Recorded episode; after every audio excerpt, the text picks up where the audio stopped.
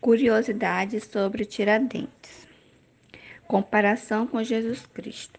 Você sabia que a primeira pintura oficial de Tiradentes, da data de 1890, de autoria de Décio Vilares, apresenta Tiradentes como Cristo com barbas e cabelos longos?